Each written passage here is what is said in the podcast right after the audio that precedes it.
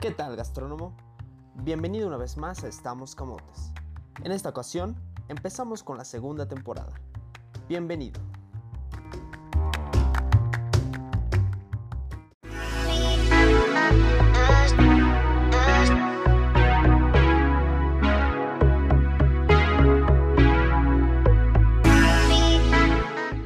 ¿Qué tal gastrónomos? Bienvenidos una vez más a Estamos Camotes. El día de hoy estamos en el episodio número 8 y estamos ya casi por terminar la segunda temporada. Estamos bien felices y agradecidos con todos ustedes.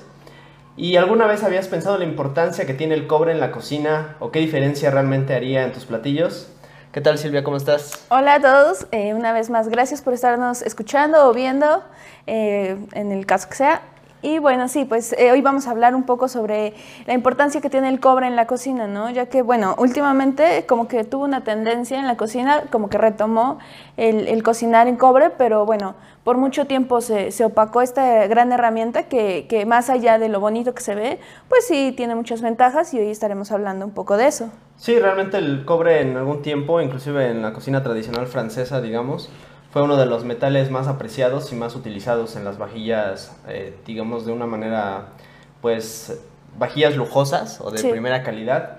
El cobre, pues, sus cualidades, o por sus cualidades que, que justamente ahora vamos a hablar, pues fue utilizado y actualmente ha perdido un poco su uso por algunos aspectos que pues puede ser también el costo que tiene, sí, además tal vez el mantenimiento también que necesite.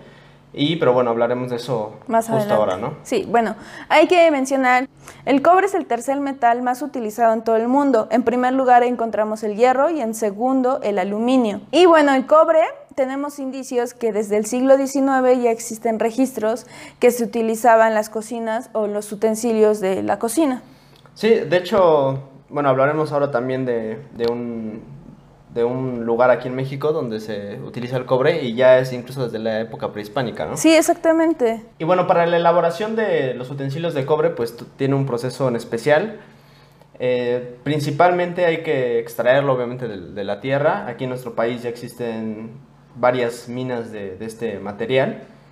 Y en este caso hay varias maneras de realizarlo. Una es por fundición, que puede uh -huh. ser que tú pues básicamente derrites el material y lo formas de la manera que necesites, como cualquiera de los metales. Y otra muy conocida es la forma de martillazo, digamos, que es como tú lo vas moldeando a, a base de golpes, que es una manera más artesanal y que regularmente es la que más se llega a utilizar, sobre todo en los utensilios de cocina. Sí, tenemos que mencionar que, bueno, eh, depende el artesano, pues también depende la técnica, ¿no? Y bueno, eh, para iniciar este proceso, todo el metal se funde aproximadamente en 1086 grados centígrados y después de que, está, bueno, ya después que está en el estado, en estado líquido, el artesano comienza a forjar las figuras o los utensilios de cobre que quiere lograr terminar. Y bueno, en esta técnica, como ya lo habías mencionado, se llama martillazos, que es cuando empiezan a moldear y a hacer pues ya como tal la, el, la figura que van a hacer o, o, o, que van a preparar, ¿no? Exactamente. Y esta técnica de hecho es muy famosa en un lugar aquí en nuestro país, en, nuestro en México, país. que es eh, mayor conocido como, bueno, por su fabricación de cobre y los utensilios y en general adornos de cobre que se llegan a utilizar. Y es que llamado, también lleva el nombre, ¿no? Sí, es llamado Santa Clara del Cobre, es un pueblito mágico que de hecho fue nombrado pueblo mágico eh, si no mal recuerdo, en 2010 aquí en nuestro país. Y está aproximadamente a 20 kilómetros de Pátzcuaro y a no más de 70 kilómetros de, de, Morelia, de, Morelia, que es la capital de Michoacán. Exactamente. Bueno, y se, se, dice que se necesitan de 8 a 12 artesanos para elaborar solo una pieza, por ejemplo, solo un caso de cobre o de lo que podamos encontrar. Entonces es un trabajo muy, muy fuerte y muy... Eh, pues como diremos, es un trabajo muy arduo que todos nuestros artesanos realizan y que pues también, a lo mejor por eso también llega a incrementar a veces el costo, pero pues lo vale, ¿no? Como lo, lo estamos viendo, pues no es solo una persona, van de 8 a 12 personas que, que se ocupan para forjar todos estos utensilios. Sí, normalmente esto lo hacen de una manera como armónica, porque lo uh -huh. hacen de hecho casi al mismo tiempo, entonces... Ahora estarán viendo algunas imágenes y videos los que nos están viendo en YouTube, ¿En, YouTube? en nuestro canal, que no olviden suscribirse también. Eh, ahí podrán ver cómo lo hacen realmente a golpes al unísono. ¿Sí? Y eso hace que, imagínense, formar una, una pieza pues casi casi perfecta porque son muy muy simétricas. y que logren hacerlo de esa manera, pues es algo impresionante, ¿no? Exactamente, y también, eh, bueno, para terminar una pieza va desde un día hasta un mes. Depende del tamaño también, sí, obviamente. Hacen piezas pequeñitas desde adornos para, no sé, para vitrinas. Sí hasta cacerolas o bueno, casos. O toda la, ¿cómo se? La vajilla, ¿no? De cacerolas, sartenes y demás. Y casos gigantes, ¿no? Que son muy utilizados aquí en nuestro país para las carnitas también. Retomando el tema sobre Santa Clara del Cobre, pues nosotros quisimos mencionar o hacer el podcast dedicado a este pueblito mágico, porque bueno, en estos días, que es del 12 al 15 de agosto de cada año, se convierten en días festivos eh, en el pueblo, eh, en el cual llevan o llevan a cabo demostraciones demostraciones en la plaza central del municipio. Entonces, bueno, es una fiesta que hacen muy importante y muestran sus técnicas, todas sus artesanías, todos los logros que han hecho alrededor del año en, esta, en estos tres días de, pues que son como de fiesta para ellos. ¿no? Exacto, bueno, eh, principalmente porque pues es la fiesta patronal también en, ese sentido y aprovechan para exponer todo, todas sus obras de arte porque al final son obras de arte lo que sí, realizan. Claro. Y sería muy importante, digo, este año fue complicado para, para todos en, en, general para poder visitar o dar un poco de, de tour. Turístico en ese sentido a, a, muchos lugares en nuestro país que son eh, pues impresionantes en ese sentido. Pero invitaríamos a todos que esperemos el otro año sea posible asistir, pues que podamos hacerlo, ¿no? Visitar este lugar que es algo... Y promover todo el trabajo de nuestros compañeros. adquirirlo y valorarlo, ¿no? Creo que, que si podemos empezar a promover el consumo de este tipo de, de, utensilios, que a lo mejor también han perdido un poco el uso, pues sería de mejor. En lugar de estar comprando tal vez vajillas de esas que son súper caras, por no decir la marca, que según no se pegan y no sé qué, y al final realmente ni sirven pues podríamos mejor adquirir este tipo de utensilios que nos van a ayudar, a lo mejor hasta de igual manera, ¿no? La calidad yo creo que hasta mejor. Sí. Y pues bueno, nos van a ayudar a preparar cocina o unos platillos pues increíbles, ¿no? Y que más adelante van a conocer el por qué nosotros nos enamoramos de este material, ¿no? Porque a veces en la universidad y en todos, eh, bueno, en toda nuestra, como parte de, de, de, la carrera, pues nunca vimos como tal las ventajas de utilizar este gran metal. Claro, y según datos de la FAO, que bueno, es la Organización de las Naciones Unidas para la Alimentación y la Agricultura, por sus siglas en inglés, bueno, afirman que aproximadamente el 90% de la población total de Santa Clara del Cobre, pues regularmente son adultos, hombres en este caso, que se dedican al martillado o que se dedican a la fabricación de cobre, eh, en la manera en que ya le explicamos, y el otro 10% serían mujeres. Sí, solo son mujeres que imagínate que, bueno, en ese sentido también hay una tal vez disparidad de, de género, tal vez un poco, pero lo, lo, increíble es que casi casi la mayoría de las personas... Que del pueblito, de, ¿no? Como este tal, trabajan en eso. Se dedican a, al cobre, ¿no? Que es algo... Entre de ser un experto y a de sacar cosas muy padres. Y ahora también sería importante mencionar no solo las ventajas económicas que brindaría a nuestro país que nosotros empezáramos a ocupar este tipo de utensilios obviamente procedentes de, de, este lugar, sino que aparte las ventajas que tiene el cobre en la cocina, ¿no? Que es, que es pues al final nuestro, exactamente, nuestro, que es lo que, lo que nos importa. Lo que, lo que, nos incumbe más, ¿no? Lo, lo, más importante para nosotros. Y precisamente en ollas y sartenes de este material, pues son los preferidos para los chefs, en especial los reposteros o confiteros, sí. ¿no? Que son los que se dedican en especial a las cosas dulces. En especial si haces eh, mermeladas, por ejemplo, confituras, garapiñados, caramelos. caramelos, todo ese tipo de preparaciones, pues es muy importante debido a la conducción que tiene este metal. Uh -huh. Este metal tiene la característica de conducir de manera uniforme el calor, el calor, y de esta manera hace que toda la, toda la preparación que estés realizando en ella pues tenga una mayor eh, uniformidad, que tenga una cocción pareja, para sí. decirlo de manera sencilla, y que tus cocciones pues sean mucho mejores, ¿no? Que, que no se te queme de un lado y que del otro lado quede eh, crudo, ¿no? Por así llamarlo. Porque regularmente en el caramelo pues es muy fácil que de un lado se te empiece a quemar uh -huh. y el otro quede pues todavía el azúcar, ¿no? Ahí en los grumos. Y bueno, se dice que el, el cobre distribuye el calor hasta cinco veces mejor que el aluminio. Eso pues garantiza que, que, nuestro, nuestro caramelo, en el caso que men habías mencionado, pues quede parejito, quede de un color uniforme y no y evite este problema que genera, pues, porque lo tienes que tirar al final cuando se te quema el caramelo, pues ya es como un, sí, sabor, desagradable. un sabor desagradable. Entonces, bueno, evita todos los los reposteros que nos están escuchando, y supongo que ya lo saben, pues, eh, o si no lo saben, o son eh, claro. eh, apenas como novatos y están iniciando, pues es, empiecen a ocupar el cobre para todos sus caramelos, mermeladas, jaleas y demás. Sí, es una buena inversión empezar a, poner un poco de dinero en una buena vajilla de cobre y que al final pues va a durar realmente. Si tú la mantienes bien y la cuidas adecuadamente, la bueno, el, en cuestión de mantenimiento, tu vajilla va a durar ah. realmente para siempre, ¿no? Sí, claro. Y regularmente lo que mencionas también es importante en cuestión de la comparación que haces con el cobre y el aluminio y en general el acero inoxidable, por ejemplo. Y eso, aparte de, la conducción de calor, también es importante que puede incluso causarse una intoxicación si no ocupas el metal adecuado. En este caso, el cobre tiene una peculiaridad que nos indica de alguna manera cuando ya no es el momento de cocinar con este metal, sino que hay, darle, hay que darle un mantenimiento. En este caso, toma un color verde, que ahorita también les vamos a platicar por qué lo hace y qué es este color verde que toma, ¿no?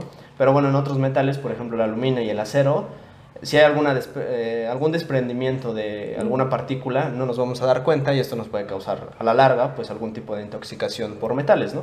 Y bueno, en el caso del cobre no, porque se, se supone que cuando ya nos sirve nuestro, nuestra cacerola, nuestro sartén, empieza a tomar una capa verdosa, todos nuestros alimentos que estén cocinados en ella o que estemos cocinando en, en estos utensilios toman una capa verdosa, entonces eso hace que a la vista, pues por obvio no digas, no, pues esto ya no se puede ocupar y que entonces pues nos desechemos ese utensilio.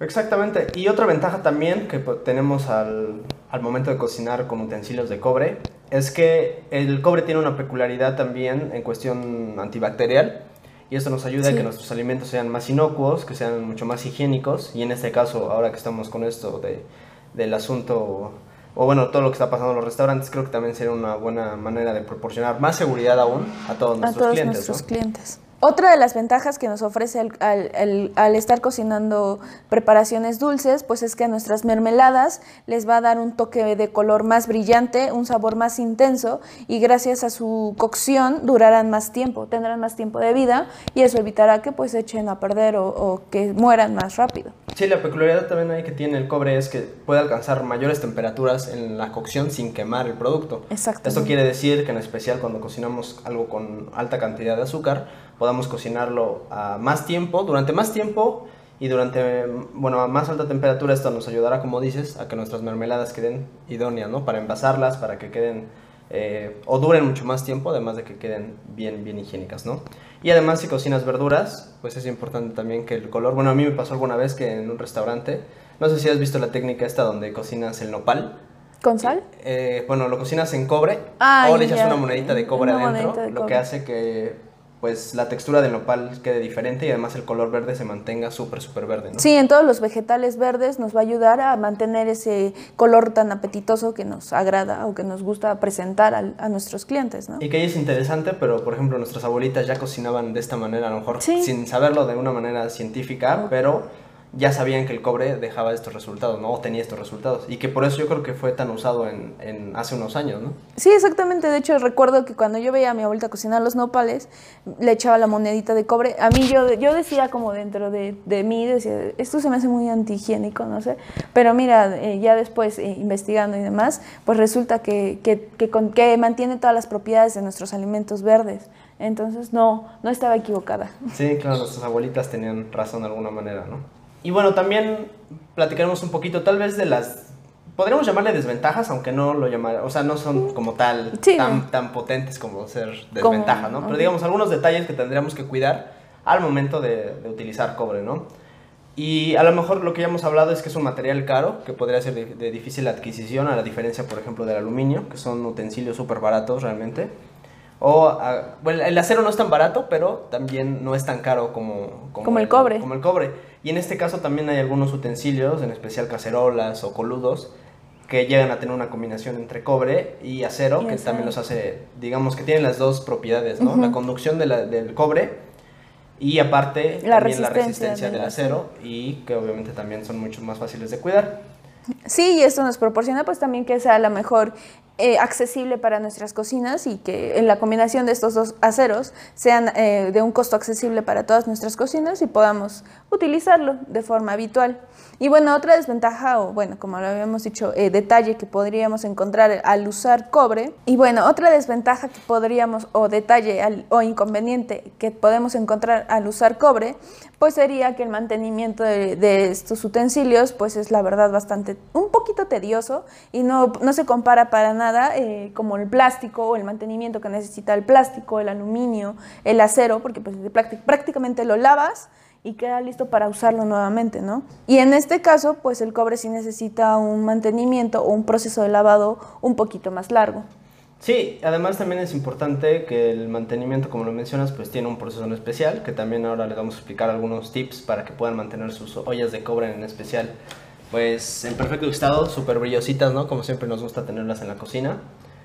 Y hay una sustancia en especial que a, a lo mejor muchos hemos visto, ¿no? Las estatuas o o nuestras cacerolas que ya las tenemos ahí algunos días sin ocupar a la mejor y se empiezan a, colorear verdes, ¿no? O por ejemplo, el caso más usado de, o el caso más visto de este tono de color que estás mencionando, pues es la estatua de, la libertad. Sí, este color se da por algo que se llama cardenillo, que, el cual es una sustancia tóxica y es lo que también nos avisa cuando debemos ya darle mantenimiento a, nuestra, a nuestros utensilios de cobre.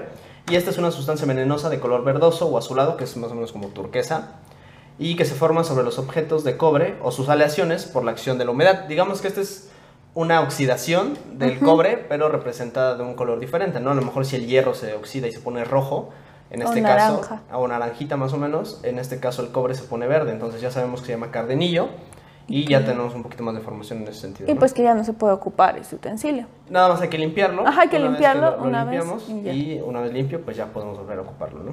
Exactamente. Y para que se sigan animando a utilizar este metal en su cocina, vamos a mencionar pues como los elementos más destacados o utensilios más destacados que se elaboran a partir del cobre. Exactamente. Normalmente podemos ocupar bowls, que son ideales también para por ejemplo, batir huevos, ya que ayudan a la conducción o regulación de la temperatura dentro de las proteínas que necesitamos, ¿no? De hecho, platicábamos con un chef cuando hicimos los chiles en nogada en videos pasados en nuestro canal de YouTube, donde nos platicaba que él metía eh, los blanquillos a, refrigerar antes de preparar, por ejemplo, el capeado. Eh, un saludo al chef Aldo también que, que nos platicó este tip.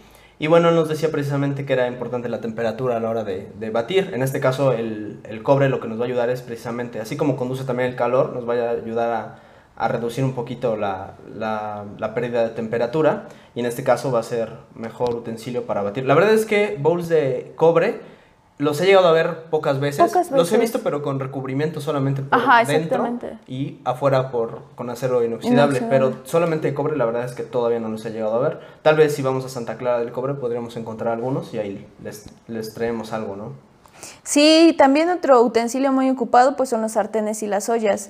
Eh, además de que el calor permanece en, estos utensilios, el material funciona muy bien para cocinar durante varias horas, ¿no? Es por eso que nuestra, nuestras carnitas o las carnitas las cocinamos en un caso de cobre, porque como recordamos su cocción es lenta, es una confitura lenta para darle suavidad y que se le impregne todo el sabor a la, a la carne y que queden jugosas. Es muy importante pues tener un utensilio que nos aguante tanto tiempo eh, en, la lumbre, ¿no? Y es por eso que es muy acostumbrado cocinar las carnitas, pues como el video pasado, que también tuvimos el placer de estar con el chef Rogelio Domínguez, que nos enseñó a preparar unas carnitas y una salsa muy peculiar. Eh, bueno, en este caso no, ocupamos el cobre, pero porque era una porción pequeña, pero ya en porciones más, o como hemos visto con varios eh, restaurantes de carnitas, pues es normal encontrar un caso de cobre. Sí, además a lo que no mencionamos hace un momento fue que también el cobre no necesitas invertirle tanto calor, por así decirle, o gas. Exactamente. No para calentarlo. Entonces eso es algo importante también. Te, genera un ahorro en cuestión de consumo de, gas, ya que necesitas a lo mejor ponerlo a fuego medio para calentar o tener la misma conducción que a lo mejor pondrías en acero, ¿no? Que tienes que ponerlo a fuego alto y después bajarlo un poquito. Pero si la la conducción es mucho mejor y eso es lo que nos ayuda también a ahorrar un poquito de gas. Y también, pues, por ejemplo, si vamos a servir comidas para más de, unas comidas como para más de 50 personas y demás, el cobre es un excelente utensilio para mantener el calor y no está recalentando, ¿no? Entonces también, pues, en costos ayuda bastante. Sí, y ahora como les habíamos mencionado, pues es importante también saber cómo limpiarlo, ¿no? Y hay algunas recetas caseras, digamos, o sea, que son súper sencillas, que todos tenemos en casa y que en cualquier momento podemos usarlas para poder limpiar nuestros utensilios.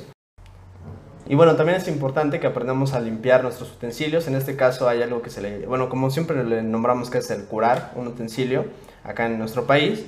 Lo que podremos hacer es, como normalmente lo hacemos, es lavar el utensilio con jabón y agua normal y enseguida hacer una mezcla o una pequeña pasta de vinagre. En este caso recomendamos que sea vinagre blanco y bicarbonato de sodio con aproximadamente un cuarto de, de taza de vinagre y una cucharadita de bicarbonato. En este caso lo que vamos a hacer es con esta mezcla mm, cubrir bien bien nuestro recipiente y después de eso dejarlo reposar algunos momentos, dejarlo ahí tal vez una media hora, unos 20 minutos para que se, se vaya limpiando y después con agua caliente de preferencia volver a limpiarlo y dejarlo escurrir y secarlo súper bien porque también el resto de humedad pues va a provocar que al final nuestro recipiente o nuestro utensilio pues quede con pequeñas marcas y recordemos que el, el, color verde pues es una oxidación, entonces mientras menos humedad mejor. Sí, tienen que secarlo inmediatamente de todo este proceso. Y para finalizar pues les vamos a comentar algunos puntos que deben considerar al utilizar este tipo de utensilios, ¿no? Y bueno, uno de ellos es que el cobre no se lleva nada bien con alimentos ácidos como el jitomate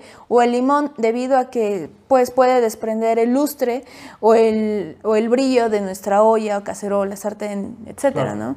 Entonces, y esto puede provocar alguna oxidación.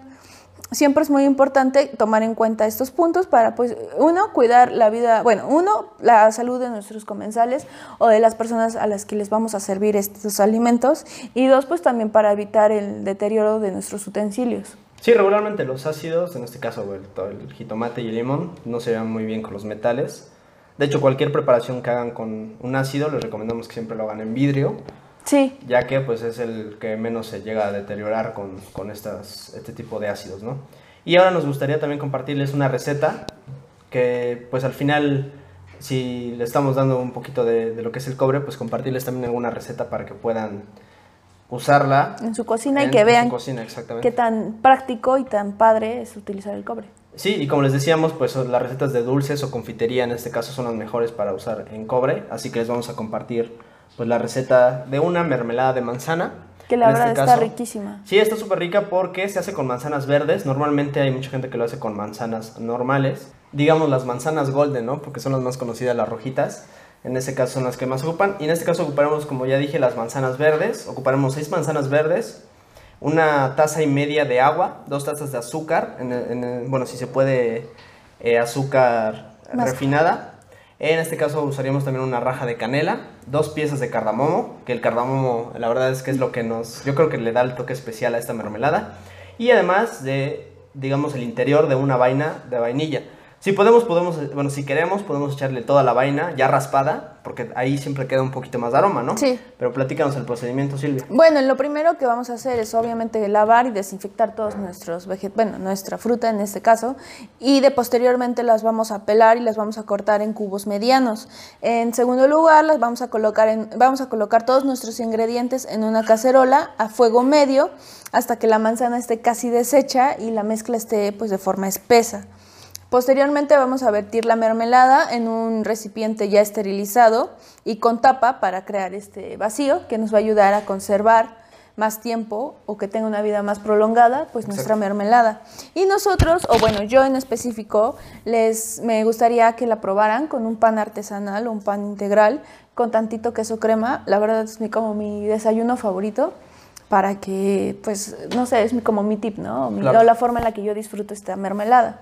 Sí, además, bueno, también sería bueno recordarles a todos nuestros amigos de Chef Mode que además el chef Franco, Franco Montiel también tiene su marca actualmente de productos orgánicos y súper saludables que se llama San Cosme. San Cosme. Y bueno, él está de hecho haciendo ahorita unas mermeladas de temporada que están increíbles y bueno, ahí también si gustan buscarlo en las redes sociales o echarle un mensajito por si quieren probarlas, pues él también nos pasó este tip de las, de las mermeladas, ¿no? Sí, la verdad es un proyecto muy padre porque, bueno, a mí lo que me gustó personalmente es que se enfoca en todas las frutas de temporada, que está aprovechando como tal eh, lo que nos brinda en cada estación del año, la fruta en específico, en específico que necesita nuestro cuerpo, entonces se las hace mermeladas y lo que también nos comentaba la vez pasada, que bueno, que hicimos este, el podcast de regreso, del de regreso a los orígenes. Que si no lo han escuchado. Ajá, que si no, escúchenlo, les dejamos el link acá abajito.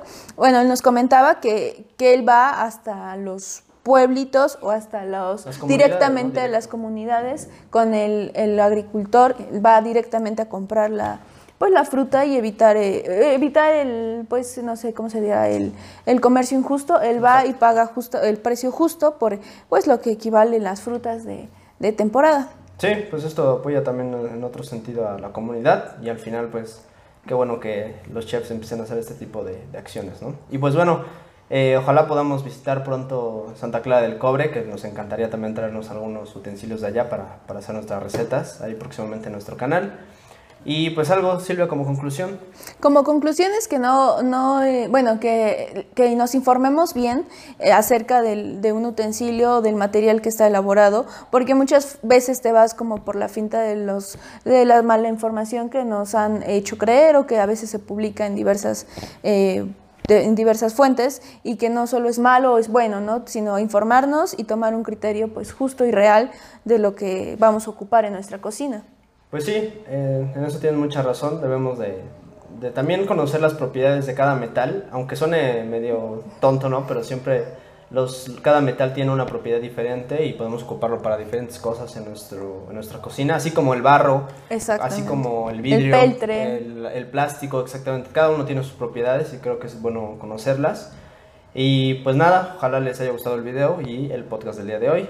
Nos estamos viendo la próxima semana y escuchando también. Esto fue Estamos Camotes, episodio 8 y nos vemos hasta la próxima. Adiós. Bye.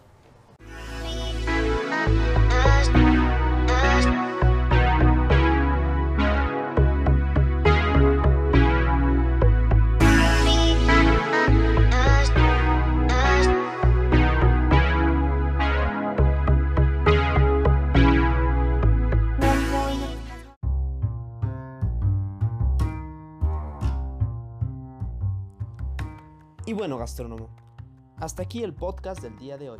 Esperamos te haya gustado muchísimo y no olvides seguirnos en nuestras redes sociales. Nos vemos hasta la próxima. Bye.